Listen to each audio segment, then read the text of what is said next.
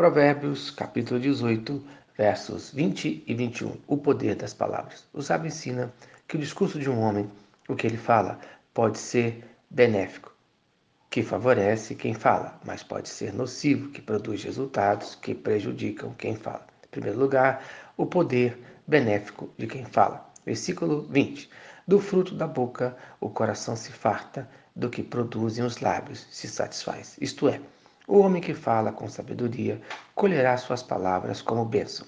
E o sábio faz uma comparação com o agricultor, que desfruta do resultado de sua plantação. Provérbios 12, 14. Cada um se farta de bem pelo fruto da sua boca, e o que as mãos do homem fizerem serão recompensadas. Que palavras estão na sua boca? Lucas 6, 45. O homem bom do bom tesouro tira o bem e o mal, do mau tesouro, tira o mal, porque a boca fala do que está cheio o coração. Que palavras devem estar na boca do servo de Deus? Filipenses 4, 8. Finalmente, irmãos, tudo que é verdadeiro, tudo que é respeitável, tudo que é justo, tudo que é puro, tudo que é amável, tudo que é de boa fama, se há alguma virtude e se há algum louvor, seja isso o que ocupe o vosso pensamento.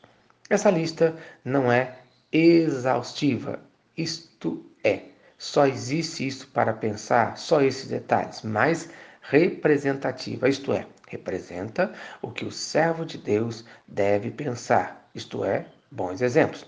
Em segundo lugar, o poder nocivo de quem fala, versículo 21. A morte e a vida estão no poder da língua. O que bem a utiliza, come do seu fruto. Isto é, assim como suas palavras podem dar vida, podem abençoar, elas podem também matar, amaldiçoar. Provérbios 13, 3. O que muito abre os lábios, a si mesmo se arruína. Isto é, as palavras podem trazer destruição. Provérbios 12, 18 a palavras que ferem como espada. A língua é uma arma tão mortífera como uma espada.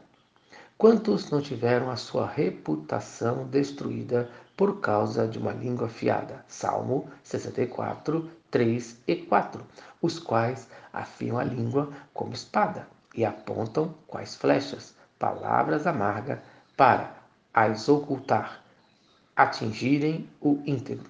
Contra ele disparam repentinamente e não temem.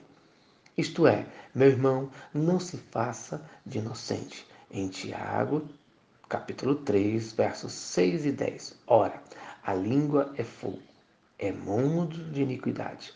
A língua está situada entre os membros de nosso corpo e contamina o corpo inteiro e não só põe em chamas toda a carreira da existência humana, como também é posta ela mesma em chamas pelo inferno.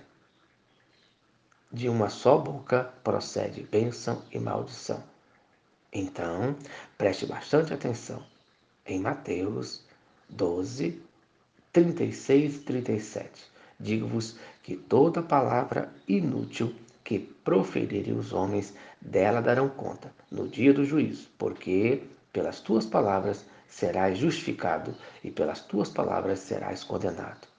Então, no dia de hoje, renuncie toda palavra de maldição da sua boca.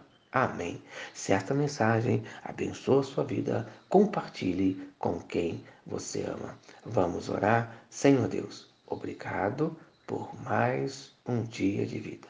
Abençoe a cada um que está ouvindo esta mensagem que da minha boca só saia a bênção no nome de Jesus. Amém. Eu sou o pastor Eloy.